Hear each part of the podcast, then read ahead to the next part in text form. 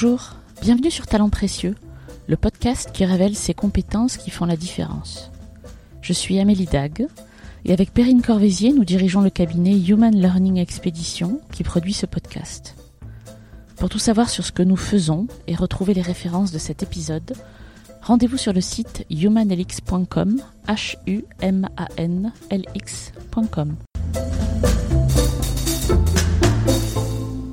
Souvent, dans les relations qu'on peut avoir en interne, quand il y a des positions hiérarchiques différentes, les mots euh, peuvent ne pas suffire. On peut écouter, on peut argumenter, et, voilà. Là, c'était euh, c'était transformé en fait sur le terrain, et donc ça devient plus crédible et plus audible par les salariés. Dans cet épisode, Charles-Henri Diriard nous parle de son métier de directeur de site culturel. Il décrit sa façon à lui d'amener dans cet univers le langage de l'entreprise, d'embarquer ses collaborateurs par des actes au-delà des mots, et d'éviter le piège de l'affectif qui peut tenter ceux qui évoluent dans ce secteur peuplé d'individus passionnés. Charles-Henri nous parle d'écoute, de pragmatisme et de cette capacité à sortir de sa zone de confort que lui a inspiré l'un de ses anciens patrons. Bienvenue dans la gestion des sites culturels et bonne écoute. Bonjour Charles-Henri. Bonjour Amélie. Merci de me recevoir. Mais je vous en prie. Une question très simple pour démarrer. Quel est votre métier Vous appelez ça une question simple C'est un piège. Euh, J'ai du mal à définir en, en, si peu de mots mon métier. Euh, mon métier, c'est directeur de site culturel.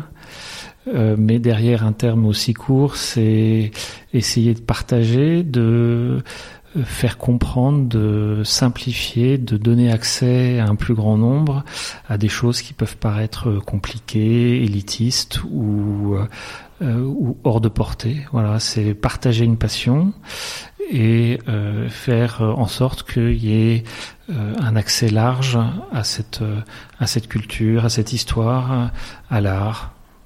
Comment êtes-vous arrivé à la culture et à l'art? Est-ce que vous pouvez nous parler de votre parcours? Alors, j'y suis arrivé par des biais peu académiques si on est en France, c'est-à-dire que euh, j'ai commencé en faisant une école de commerce, HEC, donc j'étais absolument pas prédestiné à travailler dans le domaine culturel, euh, mais c'est pour moi une euh, mon contexte personnel, mes affinités qui m'ont euh, amené vers ça. C'est-à-dire qu'en sortant d'HEC, j'ai commencé ma carrière en faisant du marketing euh, dans des sociétés très traditionnelles telles que Yves Rocher ou les champagnes Nicolas Feuillat. Et puis j'ai commencé dans cet univers-là en travaillant pour une société qui s'appelle Culture Espace qui à l'époque était une filiale de Suez, maintenant NJ, et dont le métier est la gestion déléguée de musées de monuments. Donc c'est euh, en fait une société qui gère pour le compte de propriétaires privés, plus euh, sûrement euh, euh institutionnels et, et, publics, des collectivités, des monuments, des musées. Euh, et leur savoir-faire, c'est de les valoriser et donc de les rentabiliser. Donc c'est un peu un tabou en France où euh, pour beaucoup de Français le, la culture est publique et doit être euh, gratuite ou en tout cas euh, accessible d'un point de vue tarifaire. Là c'est un, un, parti pris qui est plus anglo-saxon, qui est de valoriser, de donner une attractivité à la culture, à ces monuments, à cette histoire, et donc d'y faire venir un large public tout en, en réussissant un équilibre, en atteignant un équilibre économique. On parle de quel monument, par exemple Culture Espace gère euh, le musée Jacques Marandré à Paris, propriété de l'Institut de France, le, Château des Beaux de Provence, le Théâtre Antique d'Orange, le Musée National de l'Automobile Collection Stumpf à Mulhouse, euh, à l'époque le Château de Valençay, euh, le Champ de bataille de Waterloo, voilà, et également la, la Villa Frucy de Rothschild à Saint-Jean-Cap-Ferrat. Voilà, donc c'est des lieux assez assez différents, pas toujours euh, connus du grand public, hein, mais toujours avec euh, une histoire forte, euh, des personnages marquants. Et puis oui, des trésors qui sont qu'il faut mettre en valeur et rendre accessibles. Et puis après Culture Espace Après Culture Espace, euh, je me suis rendu compte que en France, le, la perception qu'on pouvait avoir en travaillant dans le monde culturel m'était placée dans une case.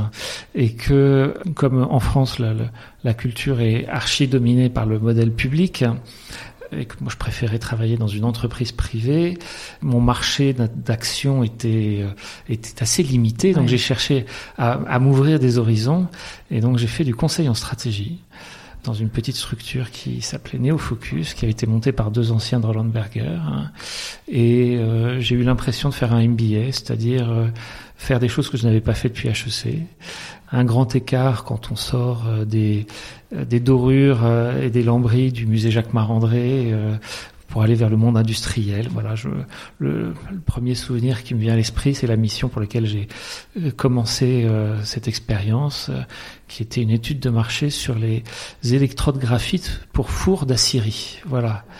Donc ça, ça change. Ça change, ça change, euh, et puis ça, ça permet aussi de, euh, bah, de sortir de sa zone de confort, de, de se dire mais comment je vais arriver à ça, et puis d'avoir la satisfaction d'y arriver. Euh, avec des difficultés qu'il faut surmonter et puis voilà se, se, se, révéler à soi-même aussi. Et pour la suite? Alors, en, en fait, Chantilly euh, était était un lieu que je connaissais déjà euh, avant que quand j'étais chez Culture Espace j'avais rencontré en partant de Culture Espace la, la fondation de Chantilly la fondation qui a été créée par son Altesse Lagacan en 2005 donc ça correspond au moment où je suis sorti de, de Culture Espace. Et puis quand on s'est rencontré à ce moment-là les, les opportunités correspondait pas forcément à, mes attentes, c'est-à-dire que ils m'ont proposé de faire du marketing pour eux, je leur ai dit que c'était pas forcément euh, mon attente à ce moment-là. Et puis euh, j'ai entendu euh, une phrase qu'on entend assez régulièrement qui est on garde votre CV, puis quand on aura une opportunité, on vous rappellera. Et ça a été le cas. sept ans, sept ans après, politesse, en fait, sept ans après, voilà, où j'ai j'ai j'ai reçu un coup de fil en me disant voilà on cherche un DG, est-ce que ça vous intéresse Et comme j'avais tourné la page, euh, j'avais monté ma, ma, structure de conseil en stratégie spécialisée dans la croissance verte. Je m'étais lancé dans une aventure euh, personnelle et entrepreneuriale. Mon premier réflexe a été de dire, bah, je, je suis passé à autre chose. Et puis, euh, en, en, mettant à profit ce que j'avais appris dans le conseil, je me suis aussi replongé dedans. Et j'ai vite été repris par le par le virus. Et, et, et voilà, je me suis pris au jeu et j'ai accepté cette proposition euh, avec grand plaisir. Et donc vous êtes resté six ans. Je suis resté six ans. Arrive le temps de la question un peu particulière qu'on pose dans ce podcast. Est-ce que vous pourriez me raconter un épisode ou un moment de votre vie professionnelle dont vous êtes particulièrement fier? Sans trop réfléchir, là, qu'est-ce qui sort là? À Chantilly, on a repris un événement euh, qui se tenait précédemment dans, au domaine de Courson, qui s'appelait les Journées des plantes créé par deux personnes, Hélène et Patrice Fustier, qui étaient propriétaires du domaine de Courson et qui, dans les années 80, ont créé un événement euh, au début avec une dizaine de pépiniéristes et puis euh, dans, les années 2015, il y avait 250 pépiniéristes, un événement euh, qui, qui attire à l'époque à Courson une 20 000 visiteurs par, par édition, une référence en la matière et voulant passer la main, ils euh, se sont rapprochés du domaine de Chantilly et on a repris cette activité-là. C'est quelque chose qui arrive très rarement dans ce genre d'activité. C'est une forme de croissance externe, c'est-à-dire qu'on reprend euh, un événement en l'intégrant dans un lieu, mais c'était euh, c'était une transplantation, si on peut se permettre cette euh, image facile. Mais très bien, mais très, bien placé. voilà. Euh, et la greffe après, c'est ça. mais surtout, moi, je me souviens du, du la dernière édition à Courson. On est allé euh, annoncer aux exposants, 250 exposants qui avaient l'habitude, certains depuis 30 ans, de venir deux fois par an à Courson. Et on leur a dit, euh, voilà, vous êtes au sud de Paris, mais là, au mois d'octobre, mais la prochaine édition au mois de mai, ce sera à 45 minutes de Paris au nord. Et puis voilà, ça se passe comme ça. Donc faire face à, une grogne, faire face à des exposants qui nous expliquent qu'ils ne viendront pas. Et que donc en fait euh, euh, l'événement qu'on s'apprête à reprendre, euh, ben, il, se, il se vide. Donc c'est convaincre les uns et les autres, aller faire du porte-à-porte quasiment, c'est-à-dire pendant cette édition de Courson au mois d'octobre, aller voir chaque stand, chaque, chaque personne se présenter, dire qu'ils seront écoutés, voilà, et puis organiser une journée portes ouvertes spéciale pour euh, pour ces exposants. On les a reçus avant au domaine de Chantilly pour qu'ils appréhendent le lieu où ils allaient euh, euh, venir et puis faire en sorte que cette cette transmission se passe bien. Voilà. Et la première édition était était un grand succès et c'était aussi au-delà du succès public, ma, ma satisfaction personnelle, puisque c'était votre question, c'était de faire en sorte que un événement externe devient euh, un moment fort en interne, c'est-à-dire quelque chose qui était étrangers à beaucoup des salariés du domaine deviennent à un moment où euh, on se retrouve, c'est-à-dire que on a impliqué euh, l'ensemble des composantes du domaine, 120 salariés, et euh, c'était bien évidemment le moment où les, les 14 jardiniers étaient mis à l'honneur, mais c'est aussi les personnels administratifs, c'est aussi le, marketing et tout le monde se retrouvait dans le jardin, dans le parc du domaine de Chantilly, et chacun s'est impliqué. Et pendant toute l'année, les uns et les autres travaillent un peu dans leur dans leur coin, un peu dans leurs préoccupations. Et là, tout le monde s'est retrouvé et euh, il y a eu euh, une forme de parenthèse enchantée où tout le monde a pris beaucoup de plaisir. Voilà. Après, la difficulté, c'est de renouveler ça. C'est-à-dire que cette première édition, qui était en mode projet, euh, où, avait, où il y avait une stimulation pour chacun, ben, de faire en sorte que ce soit pérennisé, que ça marche dans le, dans le temps. Donc j'entends que vous avez fait, euh, vous avez réussi à convaincre euh, les mhm. exposants, vous avez réussi à fédérer mhm. les salariés euh, du site, etc. Sur quoi vous êtes appuyé pour réussir ça? Qu'est-ce que vous, à quoi vous avez fait appel en vous? Ben, le, premier point, c'est écouter, c'est-à-dire que les exposants, les salariés, pour eux, ce qu'on leur proposait, c'est un saut dans l'inconnu. Mm. Et euh, les exposants, euh, leur première euh, leur première crainte, c'était de dire ben voilà, on, on, a construit pendant 30 ans à Courson une clientèle, on a réussi à, à faire venir une, des gens qui génèrent chez nous un chiffre d'affaires. Si on transpose notre activité, ça va plus marcher. Voilà. Donc c'est essayer de faire en sorte que, enfin, écouter leurs leur craintes pour pouvoir y répondre. Et c'est pas juste leur dire on est beau, on est fantastique, mais c'est mettre en, place des réponses à leurs préoccupations propres. Voilà. Et un exemple typique, c'est qu'effectivement chaque exposant paye un, prix pour son stand. Et euh, la, la, réponse qu'on a proposée, c'est de leur dire, ben voilà, euh, nous, notre préoccupation, euh, c'est de faire en sorte qu'on ait tous les exposants, ou en tout cas un maximum d'exposants lors de la prochaine édition. Donc on vous propose une solution gagnant-gagnant, c'est-à-dire que ceux qui s'inscrivent avant euh, fin janvier, ben, ils ont 40% de réduction sur le stand. Et donc en fait, ça répondait à un impératif nous, nous rassurer sur la, la présence des exposants, mhm. et ça répondait à un de leurs impératifs qui était minimiser le risque financier qu'ils pouvaient avoir dans cette grande édition. Et la grande surprise, c'est de faire en sorte, c'était de révéler que à la fin de la première édition, on avait généré plus de revenus de stands parce que certains euh, ont pris des stands plus grands, certains ont apprécié ce geste-là et sont et sont impliqués du coup. Donc, ce qui peut apparaître au début comme un risque financier ou en tout cas un cadeau, mais en fait c'est euh, du du bonus. Mmh, un cercle vertueux quoi, ça. Quand on arrive à le mettre en place. Voilà, super. Et pour euh, impliquer les, les collaborateurs du site, mmh. C'était facile, c'est tombé sous le sens ou euh? Pas du tout. Non, pas du tout. Et, et euh, c'est le domaine de Chantilly. C'est en fait c'est un site qui est absolument magnifique, mais connu. J'en profite pour faire un peu la publicité et qui surtout qui a multiples facettes. C'est-à-dire que c'est la deuxième collection de peinture ancienne après le Louvre. Ah oui avec des, tableaux comme les Trois Grâces de Raphaël, des Delacroix, Poussin, euh, voilà une collection absolument magique. Donc il y a un côté musée avec des conservateurs, euh, voilà. Et puis c'est euh, le cheval, le musée du cheval, des spectacles équestres.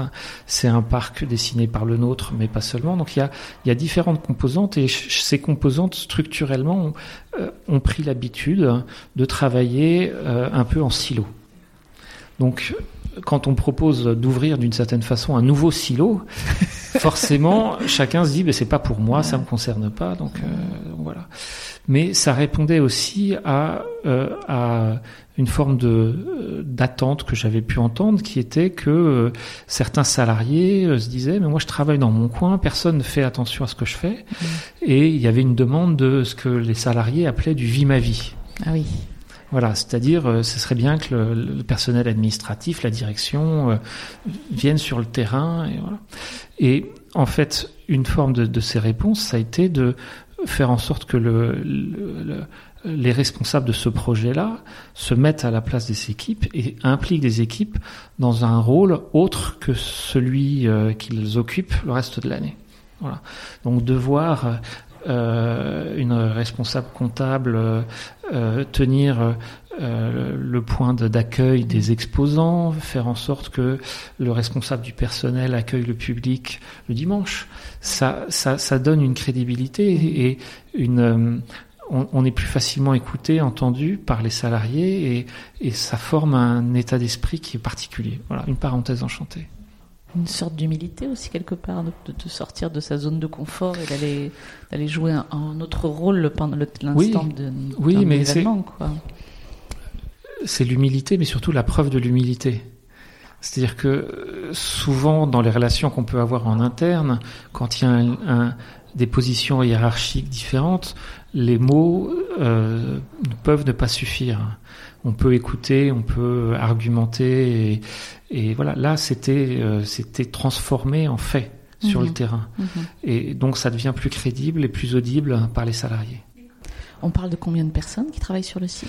C'est 120 salariés au domaine de Chantilly, c'est une petite PME, c'est euh, 14 jardiniers, une vingtaine de personnels de sécurité, c'est 8 cavalières, euh, des palefreniers, euh, du personnel administratif, euh, voilà, des, des, agents d'accueil de boutique. C'est 120 salariés et une trentaine de métiers différents. Vous nous avez parlé d'écoute, là, d'une certaine oui. forme de pragmatisme, en fait. Tout à fait. D'une capacité à embarquer les gens, peut-être oui. à les influencer aussi. Ces compétences-là, puisque ce sont des compétences, vous êtes né avec vous les avez apprises quelque part On vous les a enseignées? Euh, J'ai dû naître avec une partie de ces qualités-là euh, ou de ces capacités-là. Et puis après, c'est euh, c'est le, le, les capacités d'adaptation dont j'ai pu faire preuve ou qu'on a tous en nous, euh, qui est de euh, j'ai dû faire preuve à certains moments de ma vie professionnelle d'arrogance, de fermeture d'esprit, et puis j'ai dû voir aussi euh, que ça marche pas forcément ou qu'on se prend des murs dans la figure et que voilà donc mais je pense que c'est des qualités personnelles, l'éducation aussi, euh, les soft skills, c'est pas forcément ce qu'on apprend euh, à l'école ou à l'université, mais c'est aussi ce qu'on peut apprendre à la maison et de la part de ses parents, de son entourage.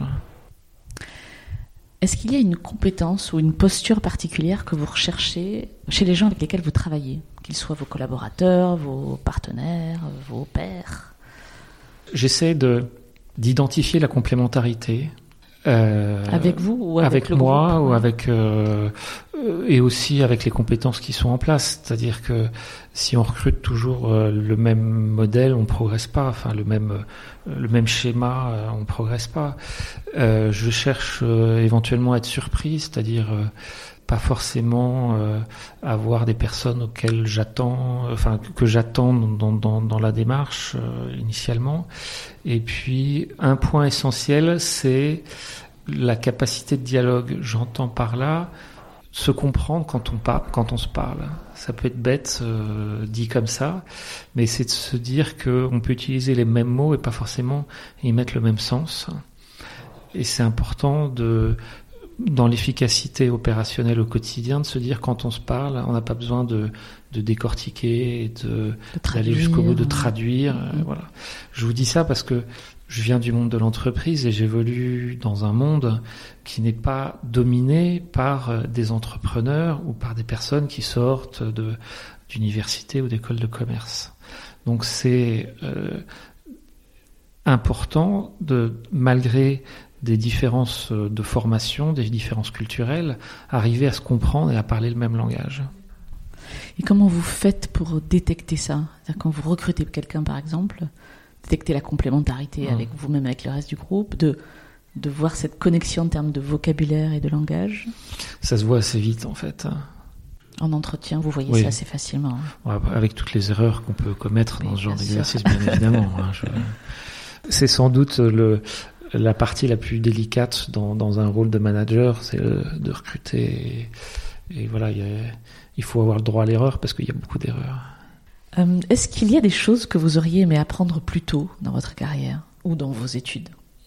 Oui, euh, je vous dis oui, mais je ne sais pas quoi je, peux avoir de temps en temps le sentiment euh, d'avoir progressé par rapport à des situations antérieures, dire ah, enfin voilà j'ai enfin compris quelque chose. Si j'avais compris ça plus tôt, j'aurais mieux fait. Mais c'est aussi euh, faire son propre chemin euh, individuel. Donc je vous dis oui, mais j'ai la sensation que c'est complètement illusoire de, de, dire ça. Voilà.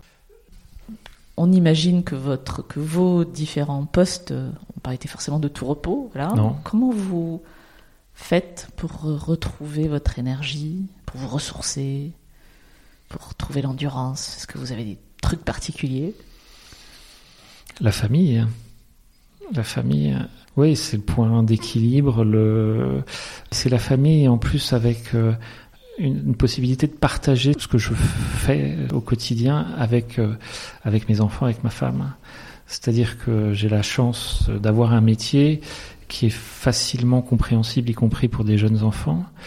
Euh, et à Chantilly, j'avais l'habitude, euh, euh parce que malheureusement j'avais quelques contraintes professionnelles le, week-end ou pendant les vacances, de, les faire, hein, de les assumer avec, avec souvent avec mes enfants quand il s'agissait d'accueillir des personnalités ou autres, ou avec ma femme quand il s'agit d'événements le week-end ou autre. Voilà. Donc c'est une façon aussi qu'ils comprennent ce que je fais au quotidien, et puis de d'échanger avec eux plus facilement et pas de garder mes angoisses ou mes, euh, ou mes préoccupations juste pour moi. Vous avez sans doute en tête le nom d'une personne qui vous a impressionné dans votre vie professionnelle, peut-être qu'elle vous impressionne encore, mhm. quelqu'un qui vous a marqué positivement. Euh, donc vous vous dites, euh, enfin, vous gardez le souvenir en fait, mhm. quelqu'un qui vous a impressionné, qui est resté dans votre mémoire. Si c'est le cas, sans forcément nous dire qui est mhm. cette personne, est-ce que vous pourriez nous dire euh, pourquoi elle est restée dans votre mémoire? Qu'est-ce qu'elle fait ou qu'est-ce qu'elle faisait de différent? Alors j'ai plusieurs personnes en tête.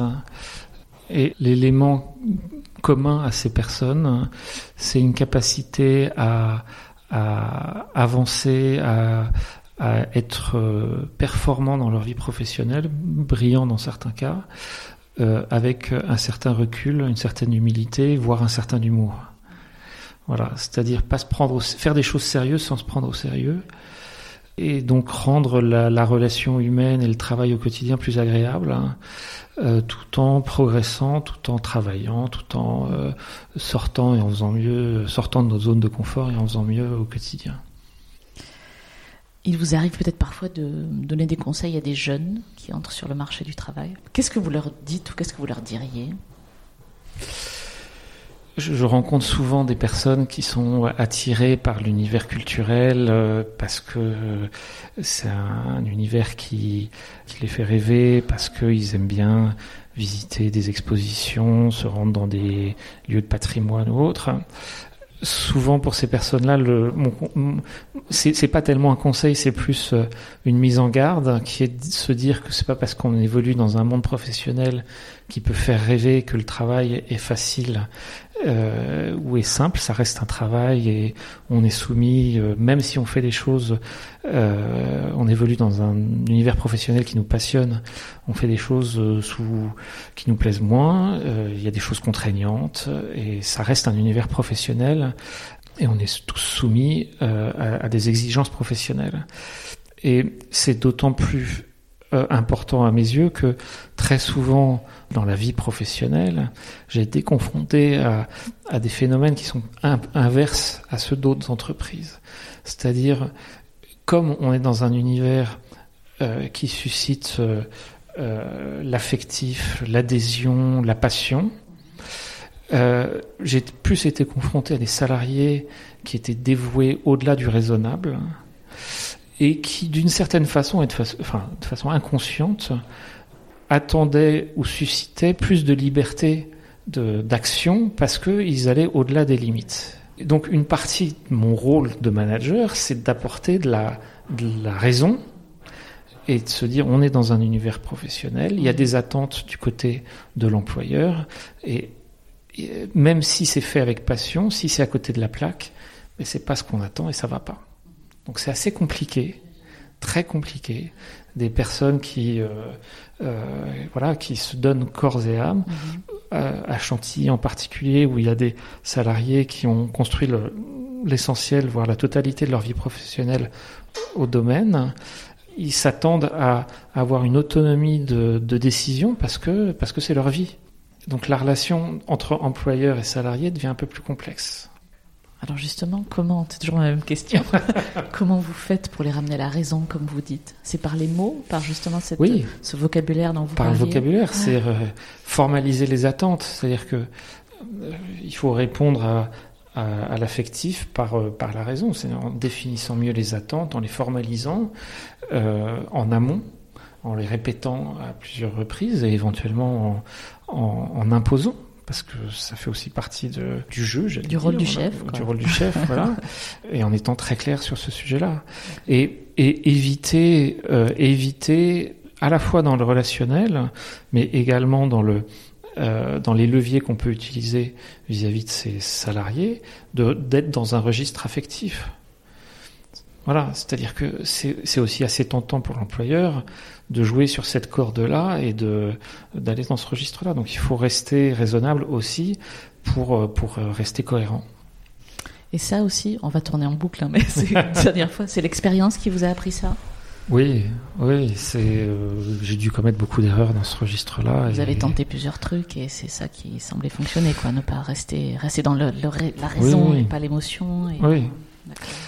Surtout que c'est, enfin, on a tous cette tentation-là, à se dire j'aime, j'aime ça, j'aime, euh, donc je, donc je le fais bien. Et c'est pas forcément juste. On a beaucoup parlé de soft skills sans forcément dire le nom durant ces premières minutes de conversation. Vous avez parlé d'écoute, euh, vous avez parlé de même, même le fait de trouver un vocabulaire commun, c'est une forme d'empathie pour moi. Il n'existe pas vraiment de définition formelle des soft skills. Enfin, il y en a plein en tout cas. Nous, on a la nôtre. Quelle serait la vôtre?